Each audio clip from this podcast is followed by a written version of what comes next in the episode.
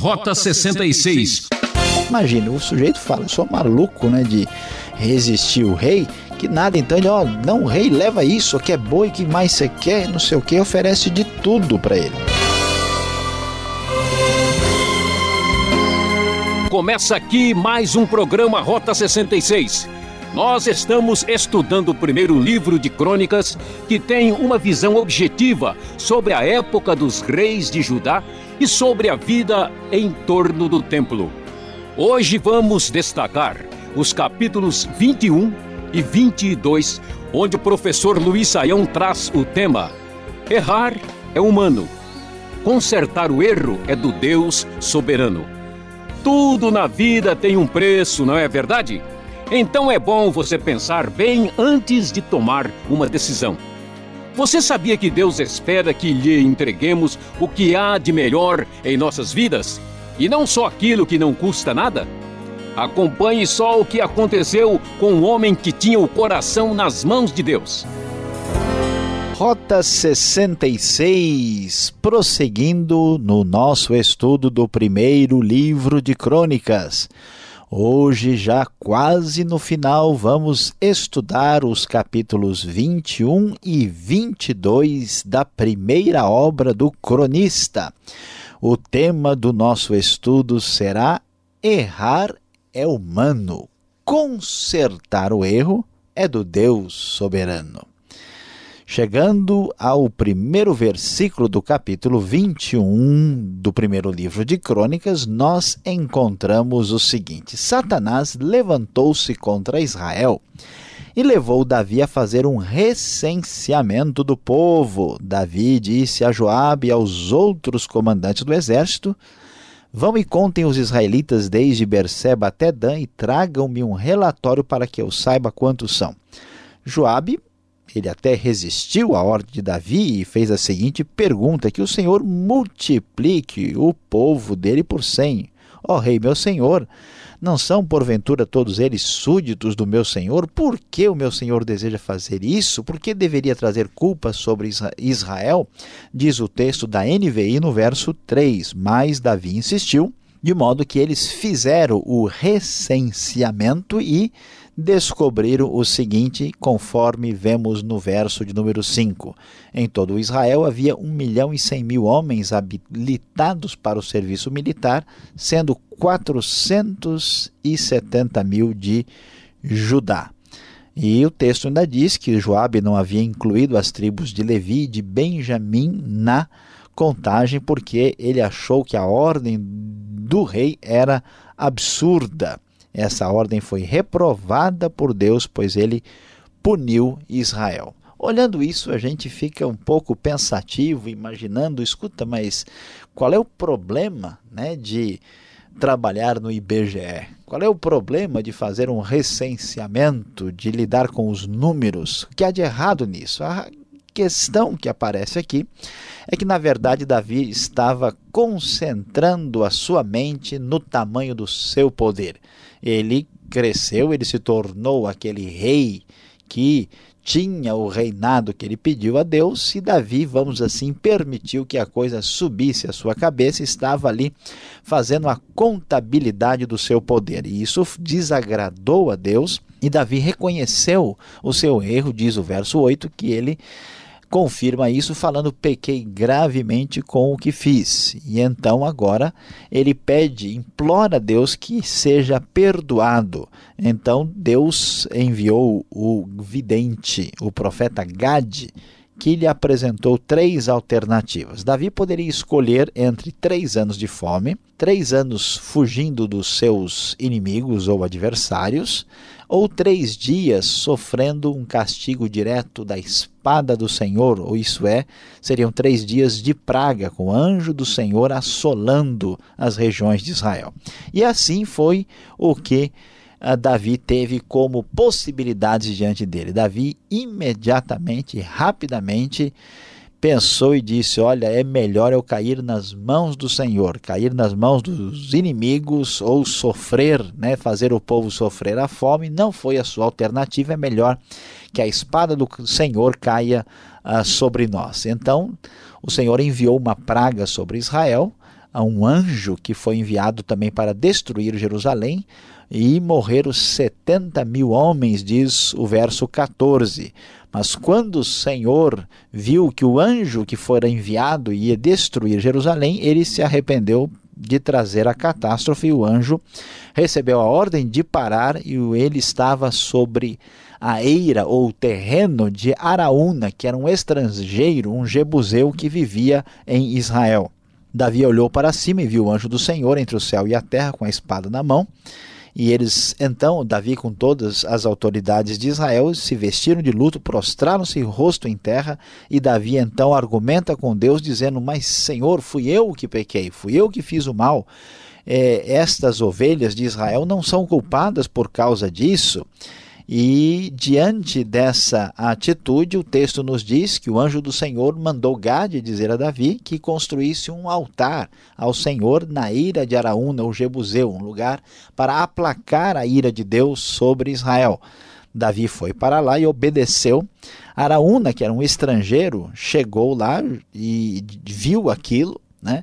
E com os seus quatro filhos, ficaram ali muito impressionados e assustados, e quando o rei Davi chegou, todos eles se prostraram.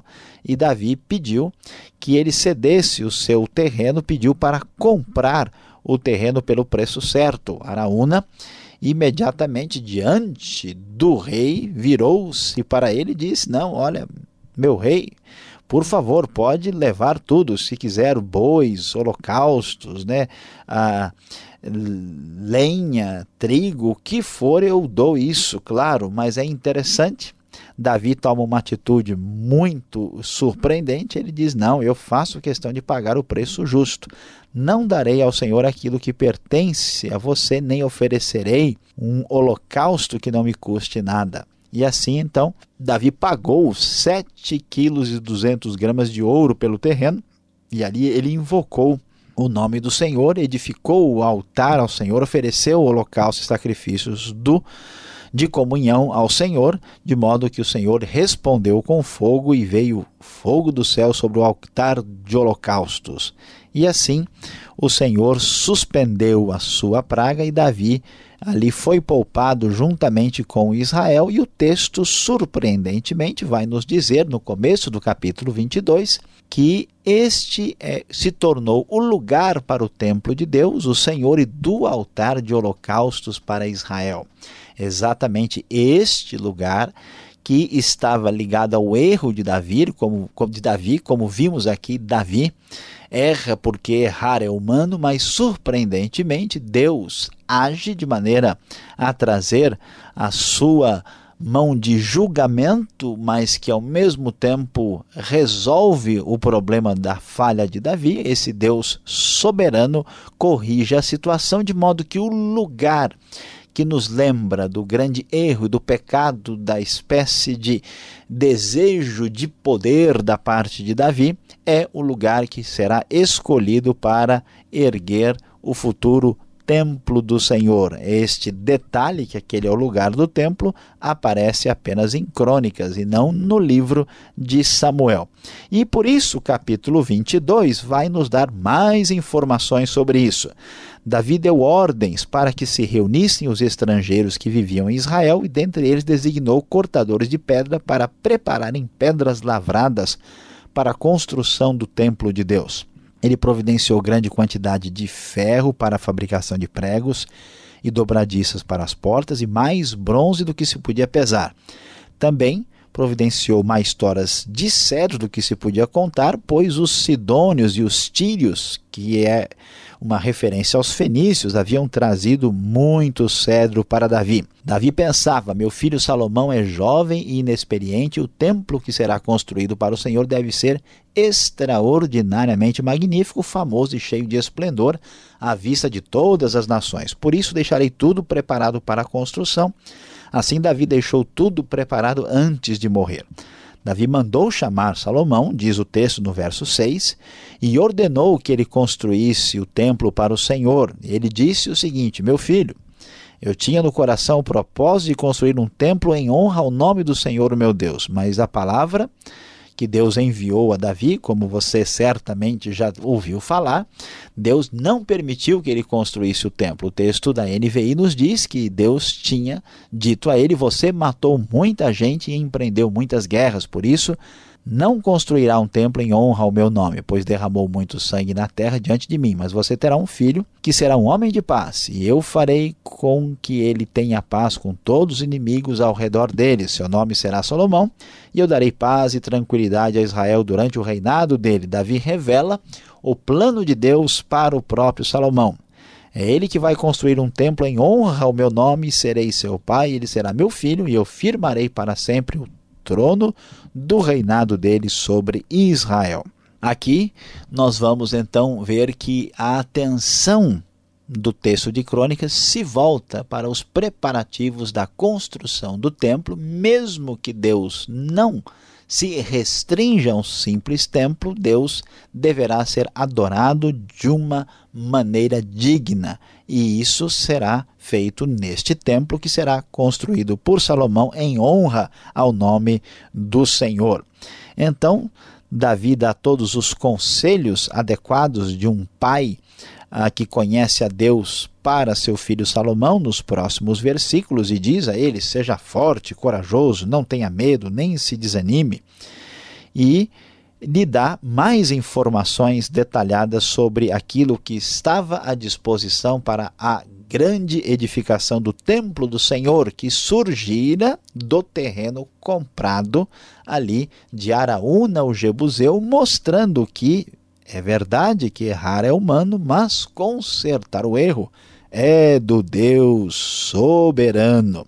E o texto da NVI vai nos ainda relatar os detalhes para os preparativos. Com muito esforço, diz o verso 14, providenciei para o templo do Senhor 3.500 toneladas de ouro, 35 mil toneladas de prata e mais bronze e ferro do que se pode calcular, além de madeira e pedra e você ainda poderá aumentar a quantidade desse material. Você tem muitos trabalhadores, cortadores de pedras, pedreiros, carpinteiros e especialistas em todo tipo de trabalho.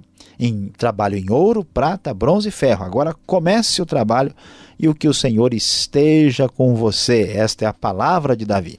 Então Davi ordenou a todos os líderes de Israel que ajudassem seu filho Salomão. O que ele disse foi: Certamente o Senhor, o seu Deus, está com vocês e lhes concedeu paz, pois ele entregou os habitantes dessa terra em minhas mãos e ela foi submetida ao Senhor, ao seu povo. Agora consagrem o coração e a alma para buscar o Senhor, o seu Deus.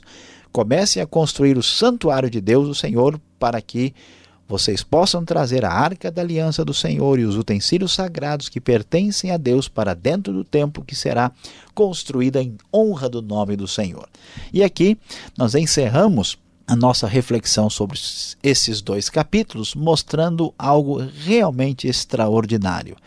Exatamente em cima da falha humana é que Deus constrói de maneira mais bonita e especial foi em cima do erro humano, do erro de Davi, é que vemos a bênção e a manifestação de culto e adoração ao grande Deus soberano.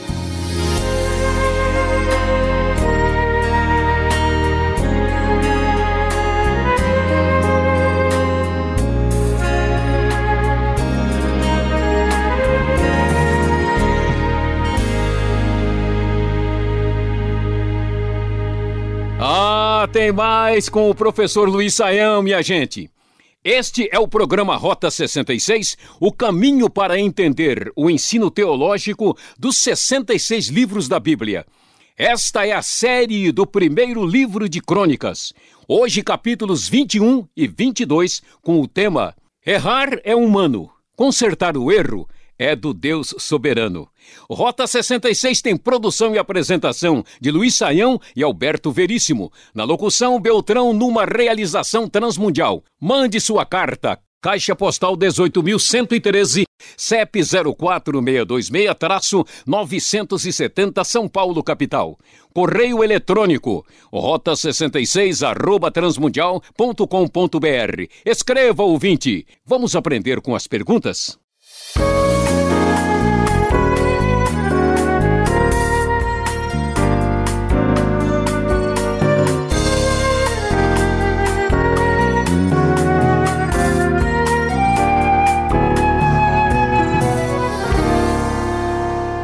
Voltamos agora com a aula do professor Luiz Saião e as perguntas. Você está acompanhando os capítulos 21 e 22 do primeiro livro de Crônicas.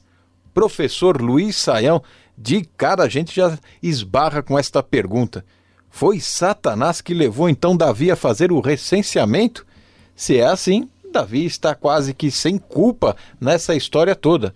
Agora, a gente que está acompanhando o Rota 66 lembra exatamente que em segundo livro de Samuel, lá no capítulo 24, diz que foi Deus quem incitou Davi a tal atitude. E agora, como é que fica isso? Pois é, Pastor Alberto, eu não sei se eu escolho uma das perguntas para saber qual que vai ser menos complicada aqui, se eu vou contar com a sua misericórdia ou não, porque realmente esta pergunta ela é muito difícil.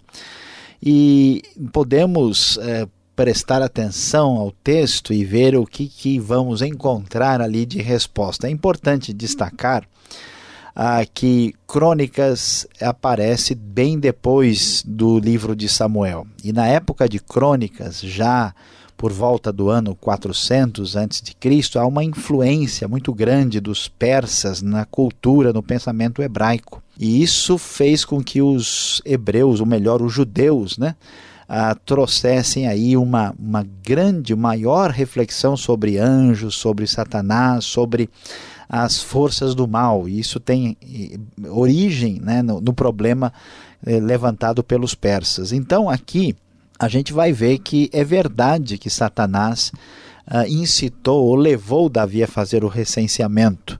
Mas veja que Satanás não obrigou, ele não possuiu Davi. Davi teve toda a oportunidade de agir de um lado ou de outro. Ele fez isso também por desejo de poder. Né? Aquela é a história. Existe a tentação externa, mas a gente né, cai se a gente estiver disposto a seguir aquele caminho. Agora, o que parece mais confuso é como é que Satanás faz um negócio que Deus faz ao mesmo tempo, que é isso que assusta, né? Primeiro Crônicas 21 fala que foi Satanás, primeiro Samuel, segundo Samuel 24 diz que foi Deus. A questão é que o Antigo Testamento enfatiza muito claramente que nada nesse mundo acontece sem a permissão à ordem divina.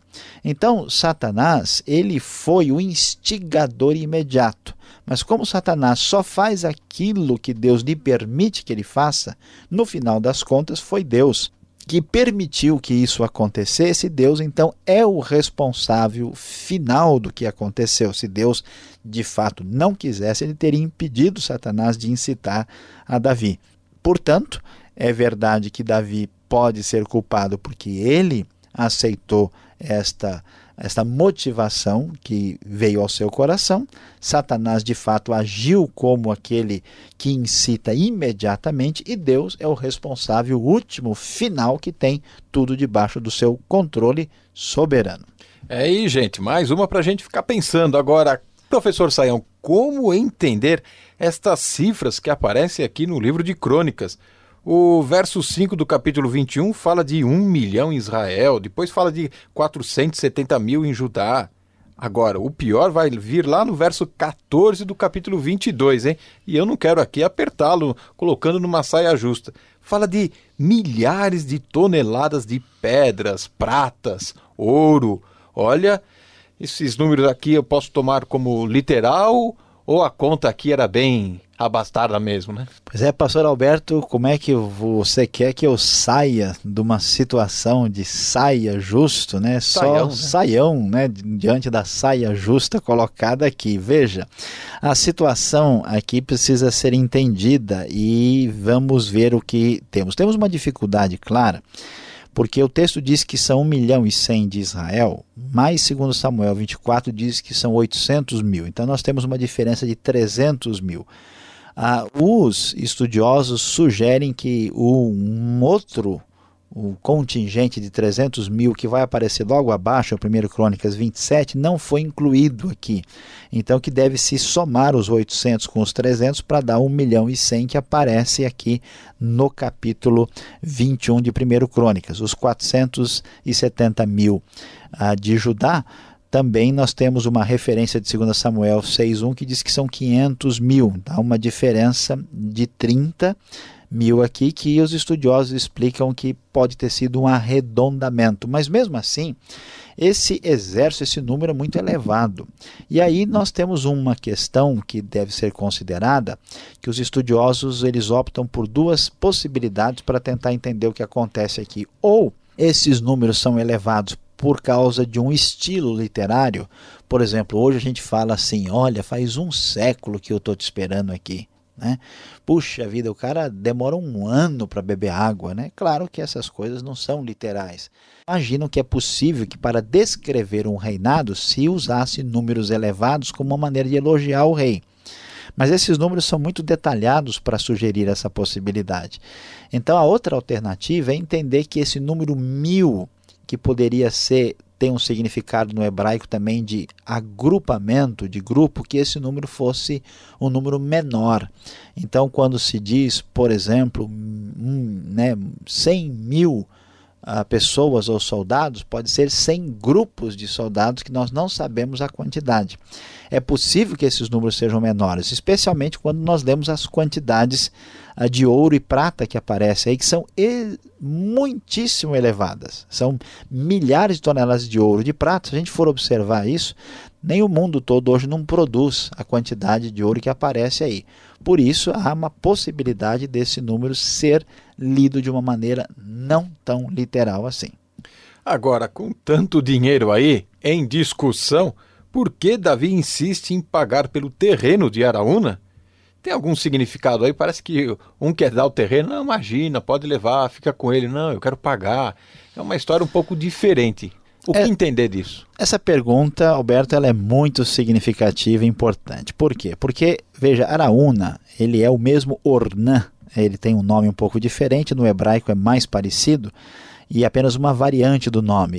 Ele é um estrangeiro. Veja só, ele é um imigrante, uma pessoa que veio de longe, está lá. Imagina, o sujeito fala: eu sou maluco né, de resistir o rei, que nada, então ele, ó, não, rei, leva isso, que é boi, que mais você quer, não sei o que, oferece de tudo para ele. O impressionante é que Davi, pela sua atitude, mostra que de fato ele está arrependido. Por quê? Ele percebeu que o poder pertence a Deus, ele reconhece aí a sua falha. E para provar isso, ele tem diante de si alguém que não representa nenhum desafio. Ele é quase como um pedinte, uma pessoa pobre, boia fria da periferia, de longe. Então Davi tem toda a possibilidade de chegar assim, sai da frente, dá licença aí, deixa eu usar esse negócio aqui é para Deus, né? Porque eu sou o rei de Israel, mas Davi diz não, não vou fazer nada que não custe, que não me exija algum sacrifício, eu vou fazer as coisas certas direitinho. Davi mostrou que ele tinha aprendido a lição que Deus tinha dado por meio daquele castigo. Agora, esse homem tão bonzinho, piedoso, o homem segundo o coração de Deus, ele é impedido para construir o templo. Não pode construir o templo. Por que isso aí? O que está acontecendo com Davi aí? Pois é, pastor Alberto, a gente assusta um pouco porque ele é o homem segundo o coração de Deus, mas nós vamos observar no 22:8 que o texto é claro em dizer que Davi não pode construir o templo porque ele matou muita gente, derramou muito sangue na terra. E para ser preservada aí a, a santidade, a transcendência divina, Davi é impedido de construir o templo dedicado ao Senhor. Mesmo que Deus tenha permitido, até mesmo tenha abençoado as campanhas militares de Davi, isso maculou de alguma forma a sua condição de dedicar esse templo especial ao Senhor, né? Por mais que a Bíblia fale dessas guerras justificadas, ela quer separar a ideia ah, de Deus simplesmente ser um Deus ligado à guerra e à conquista.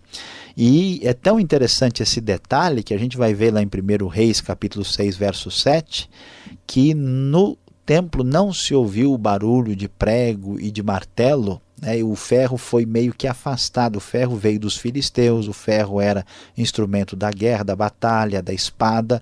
Então, para que isso não fosse associado ao sagrado, isso foi deixado de fora e Davi também esteve na mesma situação.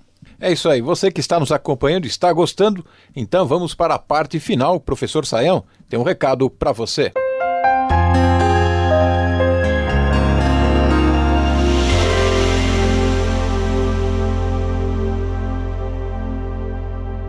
Hoje no Rota 66 você acompanhou o estudo de primeiro livro de Crônicas, capítulo 21 e 22. Nós falamos sobre o tema errar é humano.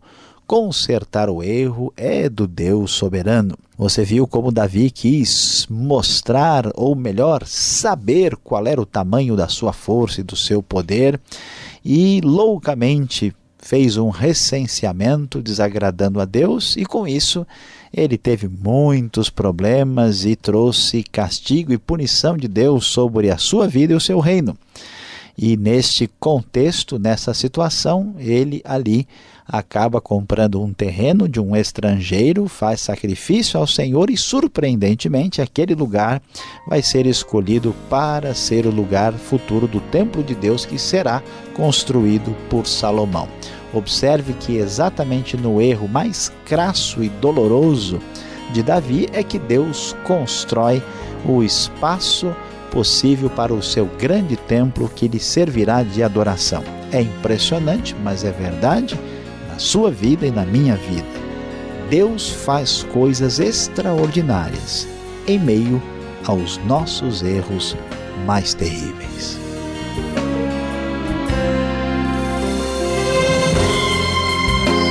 Que pena! Rota 66 de hoje chega ao fim.